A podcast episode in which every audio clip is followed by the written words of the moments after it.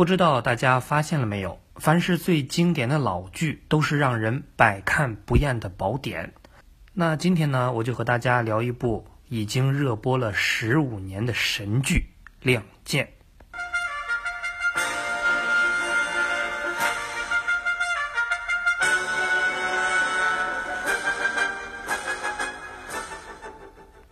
说起这部国民剧的名字呢？百分之九十九的人最先想到的还是在鬼畜视频里骂娘的李云龙和他的意大利炮，直到所有因为表情包入坑《亮剑》的观众最后都哭着出来了。每一个五零后中年男人都曾在电视重播《亮剑》的时候呢放下遥控器，不管播到哪一集都接着看下去。而每一个当年拒绝和老爸看中央台的九零后，也都转发过。想办法干他一炮！你他娘的，今天也要元气满满哦！老子的意大利炮呢？等表情包。其实《亮剑》绝对称得上是中国电视剧史上受众跨越年龄层最广的片子，甚至早就成了一种独特的文化现象。而量学家们活跃的地方，包括但不限于事业单位的文化宣传墙、弹幕网站的拉郎配视频、直男体育军事论坛等等。亮剑呢有八大经典片段：大镖摔帽、云龙开炮、云飞打鸟、奶超奔跑、宝庆溜冰、有胜阅兵、和尚吃肉、丁伟挨揍。步行街上每天呢都能开十几个帖子，研究独立团的 N 大经典战役。虽然一个女神都没有，但还是在 GRS 的剧王之王评选里占了一席之地。B 站每天都能够有一万条弹幕。掰扯李云龙的官配到底是赵刚还是楚云飞，甚至当外卖老板都用有声阅兵当起了辣度的标志，你就知道这部剧的国民度有多高。其实《亮剑》能引发这么大的影响力，当然离不开一个字，那就是爽。泥腿子李云龙作为草莽英雄代表，塑造了中国屏幕史上前所未有的一种将领形象。他外表粗犷野性。嘴上说自己是十里八乡有名的俊后生，实际呢从来不洗脚。他办事不讲原则，结果优先，带着一股无视大道理的匪气，死皮赖脸找人借东西，就是空手套白狼。我是来找张部长张老乡帮忙来了。什么忙？怎么样？咱边区造的手榴弹，给我来上五十箱。你这哪像个当兵的，倒像个商人。哎，你的心眼太黑了！上一次那两百套军装没还我，这次又打我手榴弹的主意，没有，一箱都没有。你看看，我早就听说了，说后勤部长张万和其实不是咱大别山人，早先啊是从山西逃荒过来的。开始我还不信，这回我信了，真他娘的抠！那又不是金元宝，你留着他能下崽儿啊？啊？今天你要是不给，老子不走了，你还得管饭。你小子，咱可得把话说清楚了啊！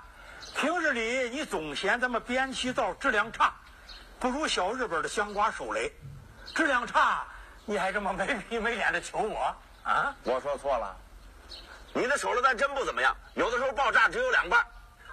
不过话说回来了，能拔脓的就是好膏药，总比没有强吧？今天你给得给，不给得给。你这还当团长了呢？这耍无赖吗？这是啊！要都像你们团这么软磨硬泡，我这后勤部长就不能干了。啊，这样吧，看你在独立团收拾那摊子事儿也挺不容易的，我给你二十箱。哎，你先别着急谢我，咱们是有条件的，你得拿东西来换。咱穷光蛋一个，连老婆都没有。我要是有老婆，我就拿老婆给你换五十箱手榴弹。得了吧，你那老婆还不知道在哪个丈母娘肚子里边呢。啊，你小子就提前预支了。再说了，什么金枝玉叶能值五十箱手榴弹呢？哎，别的我不要。在打仗的时候，你给弄把日本指挥刀来怎么样？哼，我当什么宝贝呢？小菜一碟，刀好办。冈村宁次的刀我弄过来，弄把左官的刀还不难办。哎。你再给我加上十箱，我顺手给你弄个日本娘们来。去你丫的吧！而帮他拿下了平安县城的战友找他借东西，连一句要钱没有，要命有一条都不说，直接呢要钱没有，要命呢也不给。不过呢，就是这样一个不懂军事战略。成天把炸他娘的挂嘴边的大老粗，打起仗来倒是很对得起二营长的意大利炮。一会儿能在李家坡一战用三千多颗手榴弹把老鬼子呢炸成一块黑炭，一会儿呢又嚷嚷着要捅他楚云飞的腚眼儿。久而久之，连本来成熟稳重、不怒自威的楚云飞都开始和山本飙垃圾话。先生，谈判是要本钱的。你现在已经陷入了绝境，就是插上翅膀也飞不出去。你不是想跟我交个朋友吗？先放下武器投降，除魔，保证你的生命安全。山本，我日你先人，给句痛快话，投降不投降？因为不按照白纸黑字的刻板兵法，永远呢只尊重战场实际情况来打仗。没什么文化的李云龙具有天马行空的作战想象力，又因为不顾深谋远虑的策略，脑子里全是古道热肠的热血。只要他上了战场，就是为弟兄们一往无前、视死如归的往前冲。这才诞生了李云龙流传至今的亮剑精神。古代剑客与对手狭路相逢时，无论对手有多强大，就算对方是天下第一剑客，明知不敌，也要亮出自己的宝剑。即使倒在对方的剑下，也虽败犹荣。剑锋所指，所向披靡，狭路相逢，勇者胜。虽然在咱爸、咱爷爷的心里，《亮剑》是一部典型的直男爽片但放心，它绝对不是一个形式主义的抗日神剧。因为李云龙这位总能整出新花样的家伙存在，你甚至可以把它看作一部大型的革命乐观主义喜剧片《亮剑》和其他四平八稳的战争片相比，最特别的地方，当属老李和他的小伙伴们如何的相爱相杀。比如呢，他动不动就用喝大了的借口赖掉楚云飞的装备，而一件小事儿一来二去就拖了一年。只要能弄到装备打鬼子，个人的脸面那就是墙角拐弯，简直就是电信诈骗界的祖师爷。实在是不好意思，那天我多喝了二两，认错人了。我当时迷迷瞪瞪的。也分不清哪是国军哪是伪军了，哎呀，一时看走眼了。楚兄啊，你别往心里去啊，兄弟我给你赔不是了。装备，没问题没问题，过两天我派人给你送过去。哎呦，该死该死该死！楚兄啊，我这阵子太忙了，嘿 嘿你瞧我这记性，我把这事儿都给忘了。这喝酒可真是耽误事儿啊！以后不能再喝了。行行行行行行行，我马上办啊！你放心吧，兄弟，我不会让你为难的。咱们兄弟俩谁跟谁呀？哎呀，楚兄啊，别提了，我现在又被降了一级，现在成了连长了。真的，真的，真的，我蒙谁也不能蒙你呀！啊，哎，那天我又喝多了，犯了点错误，在我们这叫生活作风错误，就这么点事儿。其实，在你们那儿啊，都算不了什么错误。你说，我以前的部下现在都成了我的顶头上司了，这事儿没法干了。兄弟啊，你那副师长的位置给我留着啊，说不上哪天我就上你那儿干去。那批装备，哎呀，别提了！我现在一个连长能做什么主啊？啊，老兄啊，你再容我几天啊，我再想想办法。你放心吧，你老兄的事儿就是我的事儿，我豁出去了。这件小事一来二去，竟拖了一年，直到内战爆发，国共双方数百万兵力展开了一场大厮杀。其实他不但是算计楚云飞，而李云龙的电话诈骗起来呢，就连自己人都不放过。为了骗赵刚过来相亲，他打电话给赵刚，谎称自己是伤重临终，要和老战友交代后事，一脸便秘的样儿再加上虚弱的声音，简直是奥斯卡影帝附身。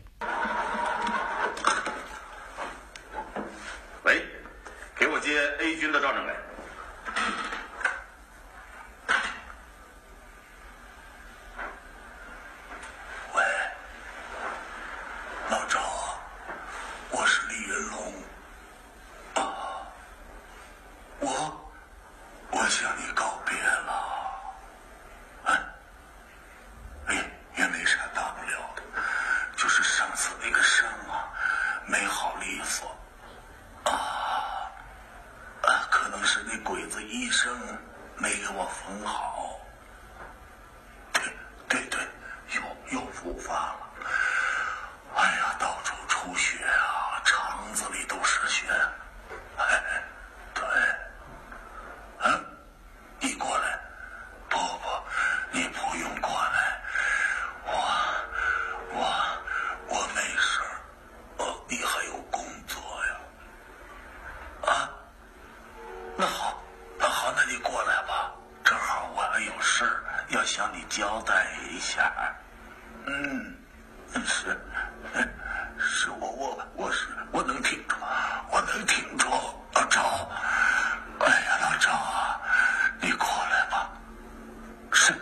上医院不行，医生说我哪儿都不能动啊，现在。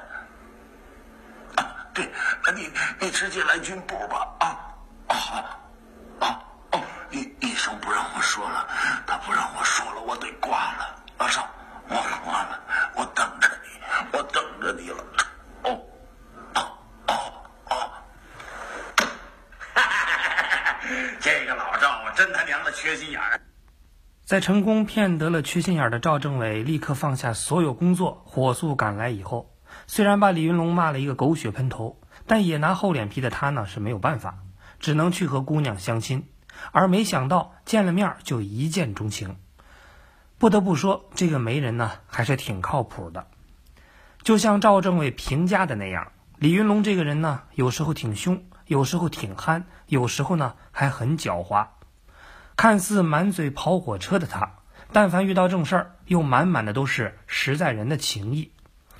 虽然李云龙给上级和战友惹过了不少的麻烦，但又总能带给他们惊喜，让他们恨也不是，罚也不是。虽然他和楚云飞在战场上是尔虞我诈的对手，但到了共同保家卫国、御敌厮杀的时候，却惺惺相惜。而到了关键的时候，他对手下的兄弟更是好的没话说。为了信念和胜利，永远背负着常人想象不到的压力，因此呢，深得人心。再比如很多人都知道的开炮梗，虽然鬼畜界把这段剧情玩坏了，成了二战东方战场的转折点，李云龙攻打平安县城的秀琴格勒战役，可实际上这背后却有一段悲伤的故事。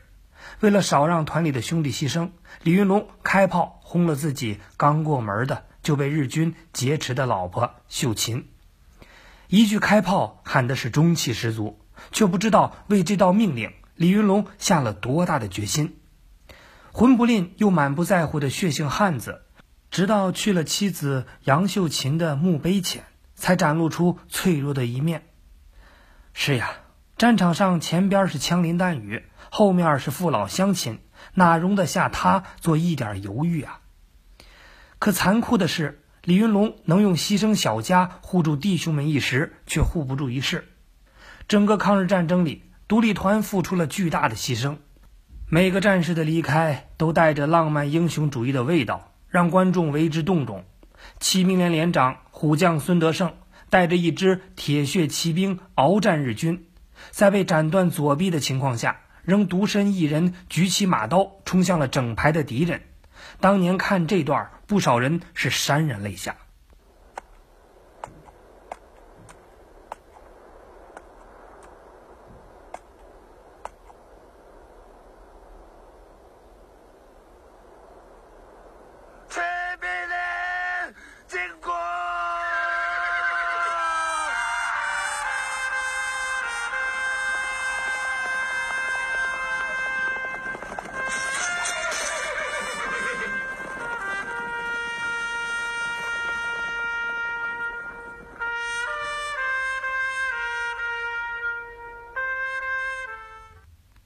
如果说孙德胜的牺牲呢是悲壮，那么比倒在冲锋路上更让人意难平的，则是李云龙的警卫员魏和尚之死。作为独立团里一把最为锋利的钢刀，忠厚老实、武功高强的和尚，是整部《亮剑》里观众喜欢的角色之一。没想到，在马上就要亲眼看到日军投降的时候，他却在去师部送信的路上，被劫路的土匪害到了尸首分离。李云龙一怒之下，违命替和尚报仇，派兵攻打了匪窝，并降职成了营长。收拾行李的过程中，早就习惯了和尚在身边的老李下意识喊完才醒悟，他不会再回来了。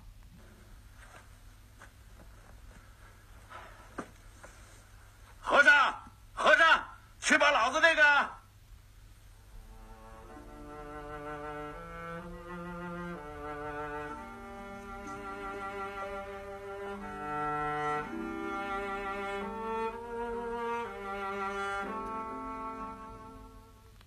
于是李云龙脸上的表情从茫然到落寞，再到哑口无言，为的就是明明被独立团兄弟视为神，自己却无法给他们周全；也为了明明大家都是一腔报国热情的七尺男儿，却无法在最后一场战争中被最后一颗子弹打死而感叹。当年很多观众都表示不能接受魏和尚的死法，连想给编剧寄刀片的心都有。但细想想，现实不就是这样吗？太无奈，太冷血，却又太变幻莫测。经典之所以是经典，就在于他们总能在不同的年代散发出源源不断的艺术深度，从而和低质量的奶头乐爽剧区分开。因此，当人们谈论一部老剧的时候，除了直接的笑、直接的泪，被探讨更多的也是它究竟能留下什么。最直接的。当然是火了十几年的《亮剑》精神。还记得《亮剑》刚播出的那两年，流行正能量，很多老板们都喜欢用《亮剑》精神跟员工灌输狼性的文化，而不少中学教室后边甚至都拉起了“逢敌亮剑”的横幅，给高三学生们打鸡血。后来，李云龙变成了小年轻最喜欢的大叔，他那句“爱谁谁”的匪气又一次得到了追捧。血性是李云龙的标志，没错，但亮剑的魅力却远不止一句向前冲的口号。回看这部剧，你会发现，部队里没有一个形象扁平的工具人，他们都是有血有肉的汉子，也都是会哭会笑的少年。比如人见人爱的王有胜，别看在和敌人面对面持枪对峙的时候，他镇定自若、激发果断，可真当部队缴获了一屋子装备。穿着新皮靴，看着兄弟部队们一个个从面前经过的时候，他也会露出嘚瑟到合不拢嘴的可爱一面。这一幕让很多观众扑哧一笑，连小兵形象都如此的丰满，就别提剧里一位位的主角了。李云龙身上的衣服是脏兮兮的，脸上落满了灰尘，偶尔呢还会打败仗，但眼睛里却永远散发着无畏与真挚的光辉。他不懂政治，只懂军事。从不害怕在战场上流血，只不解于多少战友没死在冲锋的路上，却死在了自己人的手上。他不玩世故，只讲义气。就算过了战争年代，依然动不动就和人掏心掏肺，动不动就要给人家挡子弹。如果不是因为太性情中人，也不至于屡升屡降好多次。还是挚友赵刚的那句话，道破了他身为英雄背后的孤单。你一个人能挡多少子弹呢？谁又能为你挡子弹呢？说出这句话的赵刚是独立团的第一位大学生，也是一个把理想主义四个字发挥到极致的人。亮剑借他文绉绉的话，说出了很多小时候我们看剧时不懂，也与战争片的气质特别违和的大道理。比如他和妻子孙俪饰演的冯楠相亲的第一面，两人聊的话题就不怎么欢乐。甚至带着一些丧气，在同是知识分子的冯楠眼里，军人是冰冷的战争机器，缺少人性的温暖。直到一口一个自由与尊严的赵刚触动，彻底改变了自己的看法。我想问你个问题，请讲。一个青年学生，投身革命二十年，出生入死。百战沙场，从此世界上少了一个渊博的学者，多了一个杀戮无数的将军。我想问你，你在追求什么？为了什么？我追求一种完善的、合理的、充满人性的社会制度，为了自由和尊严。说得好，为了自由和尊严。看来。你首先是赵刚，然后才是共产党员。那么，请你再告诉我，如果有一天，自由和尊严受到了伤害，受到了挑战，而你又无力改变现状，到那时，你会面临一种选择，你将会选择什么呢？反抗或死亡，有时死亡也是一种反抗。面对冯楠试探性的提问，赵刚毫不犹豫、语气坚定的回答，震撼了未来的妻子，也震撼了电视机那头的观众。毕竟这已经是解放战争胜利前夕，这句话实在听得太杞人忧天。实际上，《亮剑》的原著是一本糅合了史诗风格和悲剧色彩的伤痕文学。虽然屏幕里的剧情止于李云龙亮剑精神的论文，但这其实只是原著一半的内容。而在电视剧的后半段中，也已经能看到编剧在几位主角固执和别扭中暗藏的种种玄机。比如李云龙和第二任妻子田雨还没结婚的时候。另外一位王副军长也看上了当时的女护士的田雨。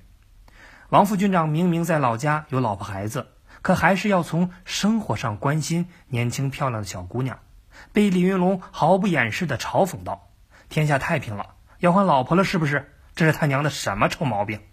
新中国成立以后，赵刚又对着李云龙骂起了有冒头的迹象贪腐问题。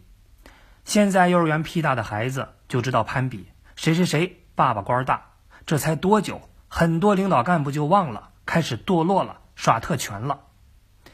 这句大实话，就算在李云龙听来都太敢说了，只能在深夜和妻子充满担忧的叹气。赵刚太敏感了，不适合留在北京。李云龙和赵刚一文一武，无疑都是战争年代当之无愧的英雄，被人人称赞。可英雄光荣，英雄无畏。有时候，真正的英雄也会表现出一些不合时宜。因此呢，我们想念李云龙，想念亮剑，想念的不仅仅是如今屏幕里少见的非典型英雄和曾经给一代又一代观众带来的笑与泪，更是十岁、二十岁、三十岁再看这部深厚的剧，都能得到一些新的体验。那或许是人性中永远不会被遮盖的正直、善良与不爱，或许是编剧从没有明说的追问历史的野火，也或是一群底色悲凉的男子汉在战火中的惺惺相惜，他们总能在历史的长河中散发着独属于亮剑的光芒。最后，在还有三十天就要和二零一九年说再见的时候，就让我们再重温一遍亮剑精神吧。